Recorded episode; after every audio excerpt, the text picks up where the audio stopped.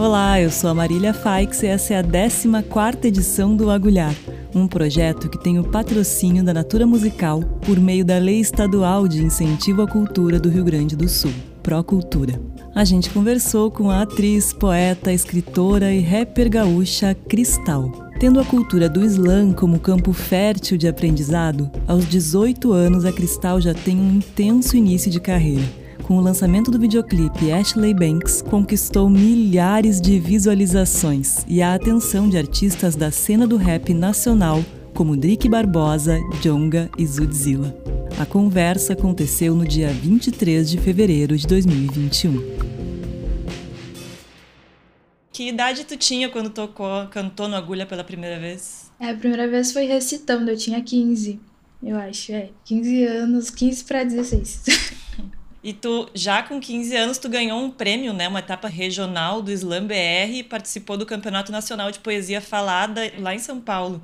De onde é que veio esse amor e essa agilidade com as palavras? Olha, eu não sei te dizer o momento exato que eu decidi isso ou que eu me descobri poeta, mas eu sempre gostei de escrever, de criar e de compor. Ah, eu sempre falo, quando era mais nova, eu tinha uma página no Orkut, uma comunidade no Orkut, que eu compartilhava minhas poesias com a minha família, assim. E, mas era bem assim, entre a família, com a minha mãe, com a minha avó. E daí na escola que começou a ir para fora, né? E depois que eu conheci o Slug, daí desandou, que daí eu só queria saber de poesia, competição e coisa. E foi indo, sabe? Uma coisa foi levando a outra. Que legal. E tu participou de um, de um grupo, né, chamado Sopapo Poético, é um ponto negro de poesia. Como é que funcionava? É, na verdade, o Sopapo Poético é um sarau. E e eu, e eu ia como, como, como público, né? O Supapo Poético é um sarau que já existe há bastante tempo no Centro de Referência do Negro, aqui em Porto Alegre. E, e na verdade eu não fiz parte, mas eu participei muito dos saraus e fui em várias rodas por todas as pessoas ali. Então, é, são artistas que já têm uma caminhada há mais tempo, pessoas mais velhas, e receberam muitos artistas do slam são artistas mais jovens, assim, um pouco mais, menos de experiência. Então fui muito bem recebida e lá sempre recitava antes no supapo uh, e depois eu botava no slam, porque era sempre uma aprovação ali dos mais velhos da poesia, era muito importante para mim. Sim, encontro geracional, assim, né? Legal de. Sim, com certeza. De, de trocar e de aprender, imagino que deve ter sido bem importante para ti também. Sim, é bem encontro de gerações, assim, é bem ancestral. Então foi um espaço muito importante para mim, assim, em vários momentos da minha vida. E como é que foi essa história do livro que foi lançado em 2018, chamado Quando o Caso Escurece? É um zine, é um livro? Eu procurei ele na internet, não encontrei, queria saber um pouco mais sobre ele. Tá, tá com ele aí ou tem como mostrar pra gente? Uh, tem. então, o zine Quando o Caso Escurece eu lancei em 2019, 2018. E, e foi tipo, primeiro quando eu cheguei no SlaBR em São Paulo, eu nunca tinha visto um livro independente, né? E quando a gente chegou em São Paulo, os, os poetas, os artistas já faziam seus, os seus produtos, já uh, tinham outra forma de, de vender a sua arte. E foi quando a gente viu ali os zines. A primeira pessoa que eu vi foi o Bruno Negrão, quando ele trouxe pra cá, que é um artista poeta também, meu amigo e trouxe o livro uhum. Se Jesus Fosse Preto. Então, com certeza, ele foi grande inspiração para eu fazer o zine. Uh, tem algumas ilustrações minhas, tem as minhas primeiras poesias. E é tudo feito assim em casa, né? A gente fez em casa, imprimiu tudo à mão. E foi isso, assim, a gente ia nos slams e ia vendendo na rua mesmo, sabe? E teria como tu ler uma poesia pra gente? Ou tem alguma que tu lembre? Tem, tem, tem um trechinho. Um uh, de uma poesia que acho que foi uma das que eu mais recitei, tanto que a galera tem esse costume de recitar a poesia dos amigos, né? A gente recita e já veio uma galera recitando junto que nem música. Que é. Então levanta, nego. Quem disse que o mundo não é teu? Tu não merecia essa vida, essa vida que te mereceu, nego. Enfrenta mil tretas, enfrenta. Eles dizem que tu nem tenta. Levanta a caneta, abaixa, não abaixa a cabeça que eles vão sentir o peso da tua caneta. Que lindeza, obrigada. Essa foi uma das primeiras poesias que tu escreveu publicar, assim, para publicar. Imagina. É, na verdade, o li... quando eu escrevi as poesias eu nem tinha assim essa intenção de publicar. Então, o conhecimento do Zine foi uma Sim. forma de, tipo, eu também posso ter o meu trabalho registrado. E por mais que ele seja uma forma independente e artesanal, ele também tem o mesmo valor que um livro uh, publicado por uma claro. editora ou de capa dura, né? Então, quando eu vi ali no Zine uma forma de registrar isso, foi quando eu botei as minhas primeiras poesias, assim. E aí, em 2019, tu foi convidada para palestrar no TEDx Laçador. Foi uma das palestrantes mais novas até então, né? Se não a mais nova. E como é que tu te sentiu nesse lugar? Qual que é a importância desse evento na tua trajetória artística? Assim, o que que isso te impulsionou? Como foi a preparação? Conta pra gente essa experiência que, é, que o resultado ficou lindo, né? Tá disponível no YouTube. Quem não assistiu vale muito a pena, que é demais. Gostaria de saber, assim, como é que foi essa preparação? Porque tu já tão nova e já com tanto conteúdo, trazendo conteúdo para um ambiente acadêmico também, né? Sim. né? Como é que foi isso para ti? Então, é, ser a mais nova uh, em todos os espaços ali que eu frequentei sempre foi um desafio, porque sempre é um olhar assim que a pessoa tá te subestimando, né? Muito subestimando a tua fala, o que que tu tá trazendo de discussão. E o TEDx foi um desafio, porque quando eu recebi o convite eu não sabia muito bem sobre o que é que eu ia falar.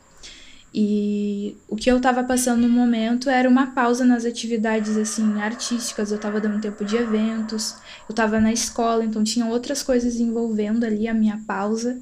E veio esse convite do TEDx, que no final essa palestra mudou todo o rumo da minha carreira, assim, né? Depois dessa palestra eu decidi que eu ia lançar meu primeiro single. E essa palestra fala sobre o meu motivo na arte. E daí é isso, assim, é eternizar todas as memórias com o povo preto em forma de arte, em forma de música, é, de poesia, enfim. Eternizar-te, né? Eternizar-te é o nome da palestra. Que foi quando eu comecei a voltar um pouco, assim, os passos, né? Voltar um pouco pro, pro, pro meu passado, pra minha origem e ver que muitas das histórias que eu conhecia da minha família, eu conhecia através uh, de oralidade. Eram coisas que a minha avó contava, que a gente conversava em casa, através de fotos, de, de cartinhas, enfim.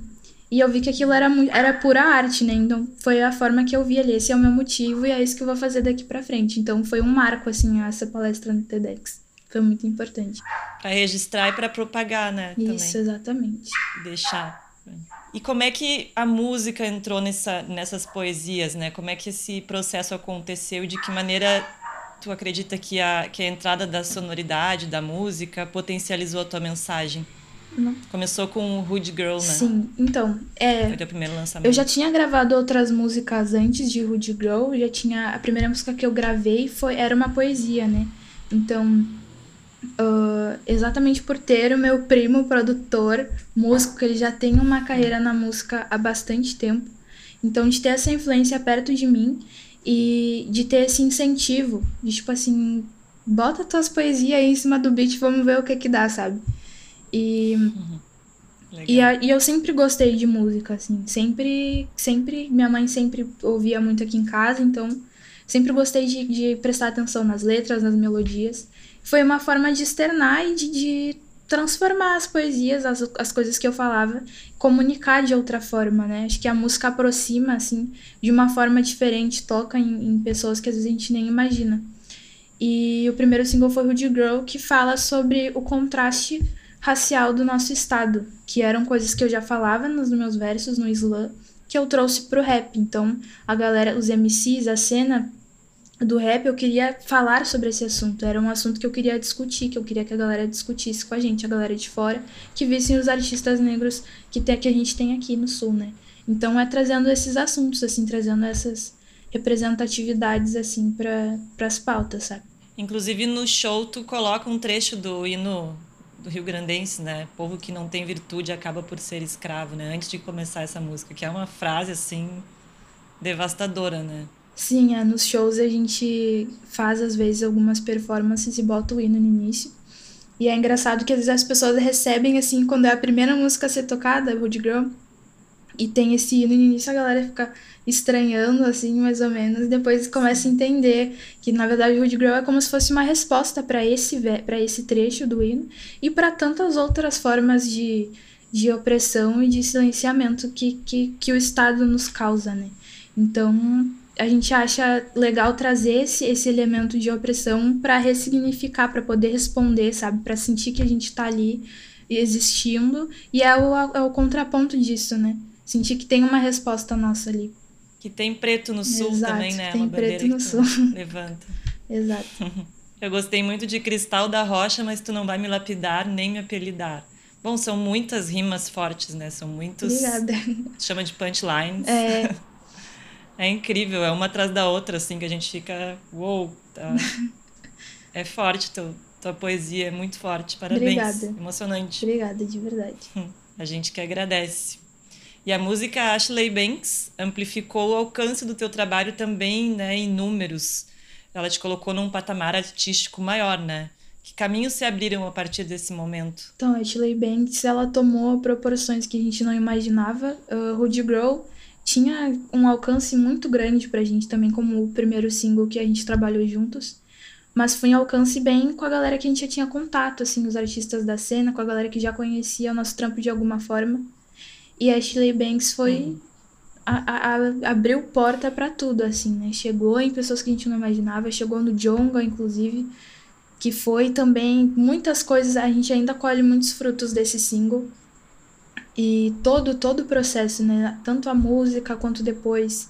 A gente ficou, o quê? Meses fazendo o clipe. O clipe foi todo feito, a galera se fortalecendo, a Denegrir Agência. Foi, acho que, um dos primeiros trabalhos que a gente fez audiovisual que eles fizeram audiovisual, foi a primeira vez que a gente trabalhou com eles. E a ambição também, eles voltam por conta dessa primeira união com Ashley Banks, né? A gente volta a trabalhar com eles em ambição. Então foi uma junção. É a Denegrir? Denegrir Agência. Denegrir. Então foi uma junção de pessoas que estavam fortalecendo, que acreditaram muito também na, na Ashley Banks. E virou uma coisa assim muito incrível. Eu gosto muito de como as pessoas se identificam e têm um carinho por esse clipe, por esse trabalho. E para além da dança, né, para as ideias que as pessoas ouvem assim, para os sentimentos assim. Então, realmente assim abriu muitas portas e até hoje a gente colhe muitos frutos dessa música. E ela tem um caminho entre a ironia e a crítica social, né, com um pouco de leveza ao mesmo tempo. É muito interessante o jeito como a música foi trabalhada através da mensagem, das imagens, dos atores, dos músicos, enfim, ficou muito legal o resultado. Como é que foi, como é que isso foi pensado? Isso também é um pouco do que do que traz na referência, né, do maluco no pedaço. Sim. Que é essa coisa de falar sobre racismo, falar sobre questões sociais com ironia uhum. e com um tom de deboche que eu acho que até as pessoas absorvem mais facilmente, assim, né? aprendem mais facilmente, talvez. Não sei se você pensou nisso, como é que foi essa concepção para ti? Foi uma referência que tu trouxe? Sim. Uh, não, eu achei muito, muito interessante essa, essa, essa comparação, assim, da série com a letra, né? Para além do audiovisual, que realmente foi a referência. Mas eu vou te dizer que foi bem leve, assim, quando eu escrevi. Não pensei muito nessa, exatamente, assim, em fazer uma coisa irônica e tal. Acho que foi bem leve, assim, porque acho que tá no nosso convívio quando a gente fala disso a gente vive isso muitas vezes, e às vezes falar disso é cansativo. Porque a gente sabe o que acontece, sabe? A gente sabe, a gente vê acontecendo com as nossas famílias, com quem tá na nossa volta. E quando a gente tem um espaço que a gente pode se divertir e sair daquela zona de conflito sempre, a gente quer se soltar, a gente quer se sentir livre. E acho que a Ashley Banks é a forma de enxergar cada um de nós nos personagens. Então, quando a gente olha pro elenco e vê um primo, e vê um tio, e vê uma prima e vê um amigo, foi exatamente assim que eu me senti, foi exatamente assim que eu criei a música. Quando eu tava escrevendo a letra, eu já tava pensando no clipe, em como seriam os meus familiares como a família Banks. E, e isso eu tenho certeza que já passou pela cabeça de, muitos outra, de muitas outras pessoas negras, sabe? Então, imaginar a gente naquela cena de ascensão de uma família rica e preta, uh, que tem os seus problemas ali, pessoais, afetivos, que tem as suas questões raciais, mas que não faz dele só um, um corpo político e algo que está sempre lutando, que está sempre sofrendo e que está sempre morrendo e todas essas questões, sabe? São é colorido, tem cores, tem dança, tem piada, tem amor tem, tem tudo, sabe? Então acho que quando eu fiz a letra eu pensei em tudo isso, em nos botar como aquelas pessoas também, sabe? Que também não tá muito longe do que é uma família tradicional brasileira. Só muda algumas coisas. E a, a própria a Tatiana ali também é cantora, né? Sim. A, a, atriz que interpreta a Ashley Banks. Sim, inclusive acho que num dos primeiros episódios, quando o Will chega, ele começa a influenciar muito ela a ser bagunceira e ela faz um rap e toca na bateria, faz uma bagunça. É muito legal. É, ela talvez tenha te, te influenciado como uma artista feminina também, jovem, né? Nossa, a Ashley é demais, né? Porque ela é nova, já nasceu assim, com a herança da família Banks. E ela é super inteligente, ela vai, ela bate de frente quando ela não gosta das coisas, ela questiona muito também.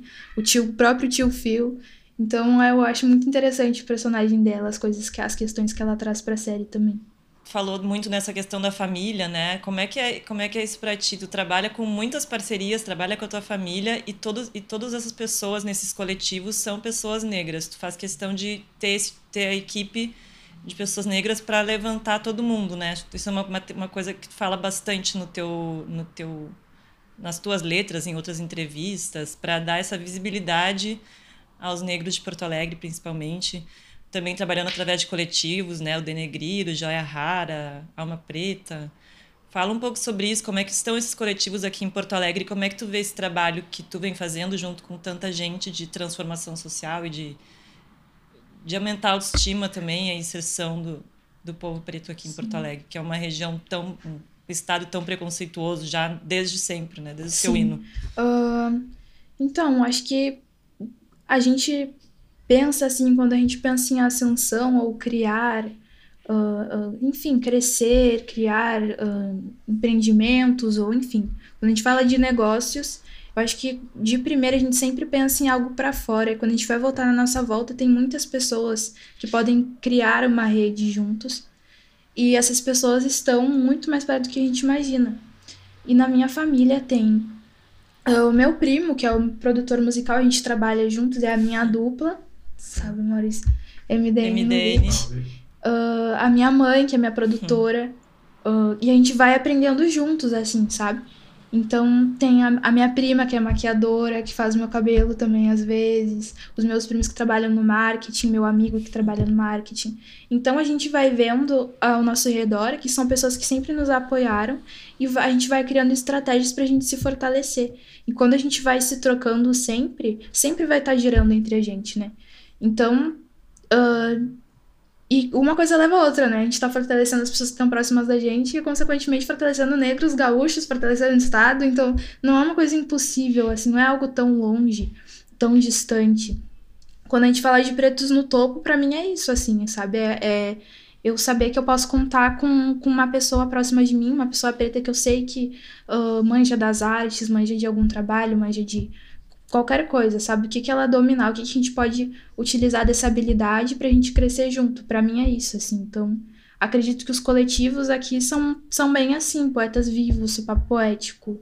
Uh, nossa, vários sarau, tem o sarau afro, tem Vera Afro, ou, vários outros assim, que estão muito ativos e atuam muito. Só que a gente tem que saber olhar e saber trocar uh, informações, saber trocar atenção também, sabe? A gente tem que ficar mais ligado no que tá acontecendo para depois não falar que não tem, que não existe, que ninguém se ajuda. A gente tem que saber olhar para quem tá perto da gente para poder crescer junto. Na música que tu fez junto com o Jonga, Deus dará, também tem uma frase, né? Sem base não tem topo. E fala muito também da questão familiar. Sim. E Conta também um pouco sobre esse encontro com o Jong e, da e, e, a composição, que eu sei que cada um fez separado a sua composição, né, da música, e depois vocês se encontraram, como é que foi? É, uh, o Jonga sempre traz no discurso dele essa essa pauta da família, de quanto é importante a família para ele. E, e, é algo que com certeza eu me identifico, né? Porque, enfim, quando eu falo na música que meu primeiro hit eu fiz no quintal de família, não foi para rimar, é de fato, eu fiz meu primeiro hit no quintal de família, eu fiz a minha primeira música uh, no quintal da minha família, na casa da minha família. Então, é algo que tá em mim, que eu não posso falar de mim, da minha carreira e da minha vida sem falar da minha família. Não tem como eu contar a minha história sem contar essa parte, sabe? Então, quando ele me convidou para fazer Deus Dará, quando ele me ligou, ele falou sobre isso. Ele falou assim: olha, a gente vai falar de ascensão e tal.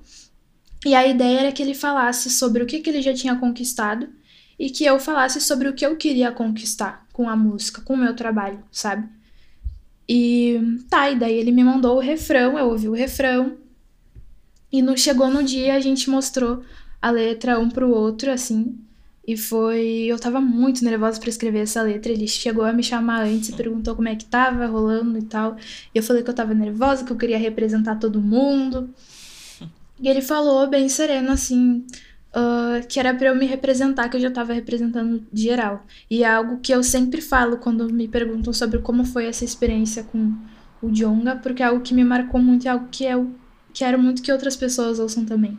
Que a gente tem uma cobrança de de querer levantar bandeiras e, e esquece que às vezes a gente pode. A gente, nós mesmos somos os nossos próprios representantes, assim como a MC da Disney. Nós somos representantes dos nossos próprios sonhos e só a gente pode to tornar esse papel, pode ter esse papel. E quando outras pessoas se identificam com isso, é porque elas se enxergam também ali. E acho que isso é o natural, assim. Então, eu relaxei, escrevi a letra, mostrei, bateu tudo assim, foi muito emocionante no dia. A letra dele também eu vi no dia, foi incrível, assim, então a energia para gravar tava maravilhosa.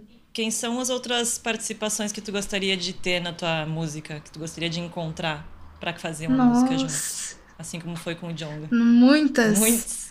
Muitas, muitas, muitas. Uhum. Um, fora do rap nacional, eu penso em muitos artistas, hum. assim, a Martinalha, que seria um sonho, Jorge Aragão, que eu sempre falo, vai que um dia ele olha, me dá uma chance.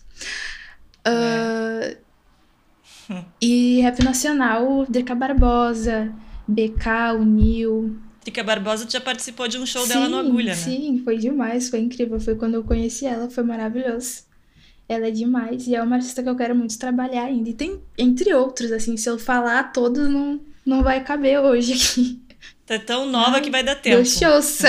Tá com 18 Isso. agora. Vai, que vai dar tempo sim. e também conta um pouco sobre as experiências cinematográficas, né? Tem, a gente estava conversando antes sobre a tua participação no filme Aos Olhos de Ernesto, da Ana Luísa Azevedo, da, do no filme da Casa de Cinema. Como é que foi isso para ti? Tava contando antes que a tua participação foi como tu mesma. Te chamaram para recitar uma poesia. Como é que foi que poesia foi essa e por que, que ela entrou no filme? Uh, é, então. A participação nesse filme foi bem assim, tipo, como era uma cena de slam, eu tinha que fazer o que eu mais gosto de fazer, né? Que é recitar, que é fazer arte. Então, foi, foi muito diferente quando a gente assistiu o filme também. E viu de outro ângulo, porque o personagem principal também. Ai, não vou dar spoiler, mas em algum momento Vá que ele vai lá e dá uma restada também no slam. E, e, foi legal de ver a galera toda que, uhum. que, que participa e, e, fortalece os slams, os artistas, todos ali juntos no filme. Foi demais, assim. E a experiência, fora a experiência de acompanhar como é que funciona um filme, né? As câmeras, as luzes, uh, os figurinos, tudo, posição. A gente teve que repetir algumas vezes uh, como é que funciona tudo isso. Foi, tipo, muito legal, assim. Eu gostei muito e eu gosto muito de estar nesse meio. Gostaria muito de trabalhar mais com, com cinema. E, e é isso, assim, foi, foi demais. Te sente bem nesse lugar, então, de atriz, de na frente das câmeras. Já dá para perceber, né? Até pelos clipes, assim, tem uma atuação bem legal também. Ah, eu curto bastante. No, no, no clipe do Tágua Tágua, né? No Desatravessa, tu também participa com uma poesia. Sim, é, e do Tágua Tágua eu foi com poesia também, mas a diferença é que eu fazia um papel ali, né? Tipo, uh, fazia parte, contava uma história também, né? Então, hum. Ah, foi muito massa. Tágua Tágua é, é um clipe com uma sensibilidade linda que fala sobre o amor de uma forma muito, muito sensível, assim. E a experiência de estar atuando, de, de de olhar para a câmera e pequenos gestos já mudam tudo, assim, a leitura, sabe? Foi, foi muito massa. Mesmo que eu não tenha feito outras Sim. falas fora poesia, tipo, foi. Pô, mas tá maravilhosa. Ah, muito obrigada. muito obrigada. Então vamos falar sobre, o, sobre a música e o clipe de Ambição, que também são, que também é uma super produção, né? E veio junto com um documentário, também tem rimas muito fortes e contundentes. Queria saber qual que é a tua ambição hoje nossa, é difícil. Uh... Muito difícil. Acho que a minha ambição hoje. Difícil, é? Hoje, hoje, hoje. É lançar o nosso primeiro EP, finalizar esse projeto e lançar o nosso primeiro EP. Acho que é a minha maior ambição hoje que eu posso dizer, assim. A gente tem um tempo que está construindo e desconstruindo e conversando e discutindo sobre esse projeto e, e a gente está com uma expectativa bem grande, assim, né? Então, mas cada coisa tem seu tempo. Mas eu sei que vai ser algo que vai ser uh, importante para a galera conhecer outro lado, assim, das músicas que a gente tem feito, que a gente tem criado, né? Acho que vai para um lado diferente dos singles. O quarto. quarto isso. Então, bastante coisa para falar. E sobre o que, que ele vai falar? Então, é mais, como eu digo, assim, os singles que a gente lançou até agora é mais eu observando o externo e comentando sobre. E acho que o quarto é algo mais de dentro para fora, assim, são questões uh, mais emocionais, assim, que eu acho que a galera.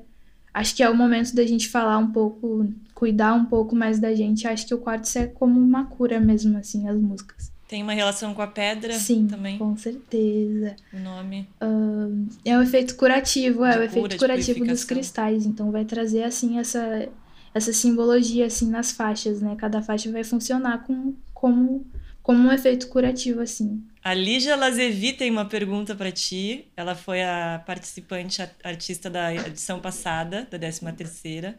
Não sei se vocês já se Oi. conhecem. Oi, Lígia, boa noite. Oi, Tudo bem? Que Oi. bom estar aqui. Admiro muito, Muito o teu bom. trabalho e tu, Cristal.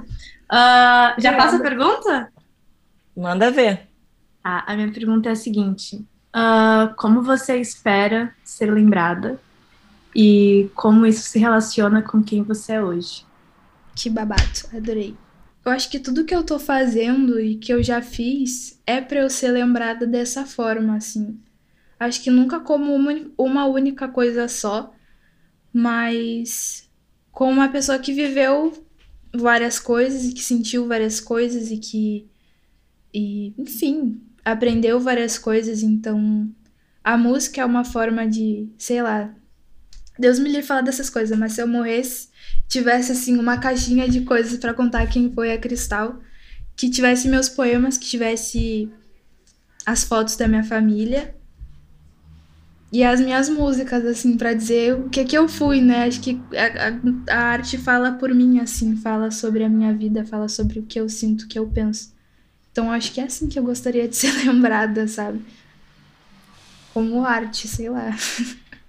E como é que tu lida com o tempo? Porque a tua teu crescimento como artista parece ter sido, para quem vê de fora, algo bastante rápido, assim, né? Parece que feito, assim, brilhou, né? Muito rápido. Como é que tu enxerga isso? Isso para ti é é claro que tu já vem desde criança, como tu mesma comentou, escrevendo e vem de muito tempo guardado em ti, né? Tá na tua essência. Mas como é que o tempo é para ti, sendo uma artista tão jovem? É, acho que quando eu fui assumir pra mim mesma que eu era artista, assim, que era isso, que eu não podia fugir disso, foi antes mesmo de explanar pra todo mundo, sabe? Então, esse é um processo que eu busco e que não terminou, que eu continuo buscando de me tornar uma artista e, e amadurecer nesse tempo, né? Porque, enfim, se eu comecei o Isla com 15 anos, eu tava passando por várias outras coisas, assim, ah, envolvendo minha família, envolvendo a escola e, outros, e outras questões. E amadurecendo e crescendo e ao mesmo tempo lidando com a arte e tudo que eu vivia ia para as rodas. Então, a arte também fez parte dessa, desse crescimento, disso tudo. E então para mim não foi rápido, sabe? Tipo assim, olhando assim em, em anos, parece, sabe? Mas cada ano foi foi uma, uma imensidão diferente, foi uma vivência, foram problemas, foram questões, foram descobertas e vitórias. Coisas que foram ah, gigantescas, assim, pra mim. Então, cada ano eu mudei muito. Se eu for pegar, sei lá, ano passado, Ash, uh, Ashley Banks nem foi ano passado, viu? 2019, Ashley Banks, eu tava, minha vida tava muito diferente, minha cabeça tava muito diferente, as minhas ideias estavam muito diferentes. Então, é tipo, é, um ano aconteceu muita coisa, foram muitas transformações, e eu sinto que eu amadureci muito na arte e na minha vida também. Então, eu não sinto que foi rápido, sabe? Eu sinto que, sei lá, nem sei definir como qual seria a quantidade de tempo. Para mim foram, foram imensidões, assim mesmo. O que, que tu enxerga, assim, de lá para cá, desse lá do Ashley Banks para hoje, a Cristal de hoje, dia 23 de fevereiro, em Porto Alegre, no meio de uma pandemia, como é que está te sentindo? Que mulher é essa que está aqui com a gente? Como é que tu te sente nesse momento? Olhando para trás. Uh, nossa, se eu for ver Ashley, eu vejo um, um muito brilho no olho, talvez muito medo, assim, do que ia ser. Uh, porque, enfim, eu imaginava que teria um alcance bom, positivo, mas não que, assim, que, que explodiria e que me traria bastante coisa, assim. E, e agora eu vejo mais um pé no chão, assim, sabe? De querer manter essas coisas, manter os trabalhos e os contatos e as pessoas que começaram a nos acompanhar e que acreditaram e que se identificam e trazer outras outras narrativas assim, né? Uh, que, eu, que a gente sabe falar de diversão, a gente sabe falar de amor, a gente sabe falar de, de ambição e de, de enfim, de mostrar outros lados assim do que a gente ainda pode falar, do que, que eu posso comunicar ainda e descobrir o que, que eu quero falar também, né? Então, eu acho que eu vejo hoje, eu vejo mais um pé no chão, assim, de poder administrar melhor tudo isso, todas essas coisas que estão dentro de mim, para botar para fora, assim. Essa música Ashley Banks, ela ainda pode te levar para muitos lugares, né? Porque a internet permite isso, né? Pode ser que daqui a um ano alguém assista essa música, esse clipe, te, de, te abra uma outra porta e, e as coisas vão reverberando, a gente uhum. perde um pouco o controle, né? Hum, tu também falou um pouco sobre o uso da internet em algumas entrevistas que eu assisti, que a, que a tua avó sabe mais que a Wikipedia. E eu gostaria que tu falasse um pouco sobre isso também, dessa relação, até pela tua geração, né? Que é uma geração que trabalha muito bem com a internet. Como é que tu vê essa, esse mau uso ou bom uso da internet para o teu trabalho? É, então, mexer com a internet nunca, eu nunca vou dominar, nunca vou controlar o que eu tô vendo e nem o meu, o meu uso, né? na internet. E ao mesmo tempo é uma ferramenta que é muito importante. Eu vou dizer que é essencial para a gente fazer o nosso trampo, seja na música, seja em qualquer outro empreendimento, qualquer outro trabalho, qualquer outra profissão, a gente precisa da internet. E, e no momento que a gente está como artista, assim, tem que estar tá o tempo todo atualizando e botando a cara e mantendo as pessoas ali interagindo e uh, sentindo mais próximas de ti do teu trabalho, né? Tem coisas que a gente tem que filtrar. E, e acho que é isso, assim, se preparar para o hate, que sempre vai ter hate. Uh, mas é uma ponte também para a gente ter contato com as pessoas que são de longe e acompanham o trabalho que a gente não tem nem noção. Mas é saber filtrar para isso não consumir. Consome muito nosso tempo e suga muito quando vê. Eu já tive bloqueios de criatividade por causa da internet, tenho. E eu tô grudado no celular toda hora. Eu tô falando isso, mas não quer dizer, sabe? Eu tô toda hora no celular. E, mas eu sei o quanto me afeta isso, sabe? Eu sei o quanto me prejudica. É. Vicia, né? Exato. Realmente. E sobre vicia, tu ter falado do Wikipedia, da minha avó, é às vezes quando a gente. Muito mais das pautas que a gente traz, assim, né? Pra internet, algumas vezes a gente pode deturpar ou deixar elas vazias da forma que a gente conversa. Porque a gente para de olhar pro que tá vivendo, pro que, pro que é real mesmo, pro mundo lá fora e começa a entrar em diálogos e, e, discussões que são virtuais, assim, que não saem daquilo, que não levam uma solução ou nem solução, ou que não, não realmente não nos ajudam, não nos agregam em nada, sabe? E quando a gente olha para fora e vê que aquelas questões estão muito bem aplicadas no nosso cotidiano, no nosso dia a dia, que a gente não precisa ficar às vezes se desgastando na internet de uma forma desnecessária, sendo que a gente olha na nossa volta e a gente consegue enxergar todas essas pautas assim. Na vida real. Na vida real. É. Né? Então, a gente gostaria que tu fizesse a pergunta para a próxima entrevistada ou entrevistado, que a gente não sabe quem é. Então, é uma pergunta hum. aberta. Manda uma pergunta para a próxima edição do Agulhar. Nossa. Em uma palavra, uh, como tu descreveria o futuro e o que tu espera do futuro? Muito bem. Obrigada. De nada. Esse projeto tem a coordenação de produção da Alice Oliveira, estratégia de comunicação da Daniela Barbosa, assistente administrativa Daniela Ramires, assessoria de imprensa Francine Ramos, gerenciamento do projeto Eduardo Titon, curadoria musical do Guilherme Tizen Neto, edição e desenho de som do Olímpio Júnior, direção e montagem do Ricardo De Carli e o design gráfico do Rafael De Luca. Adorei o papo, Cristal, muito obrigada. Foi muito legal conversar contigo. Espero que a gente se veja ao vivo em breve. Por favor. Obrigada a todos que estão aqui também, participaram da entrevista, Lígia, todo mundo. Obrigada, gente. Uma boa noite para todo mundo. Beijão, gente.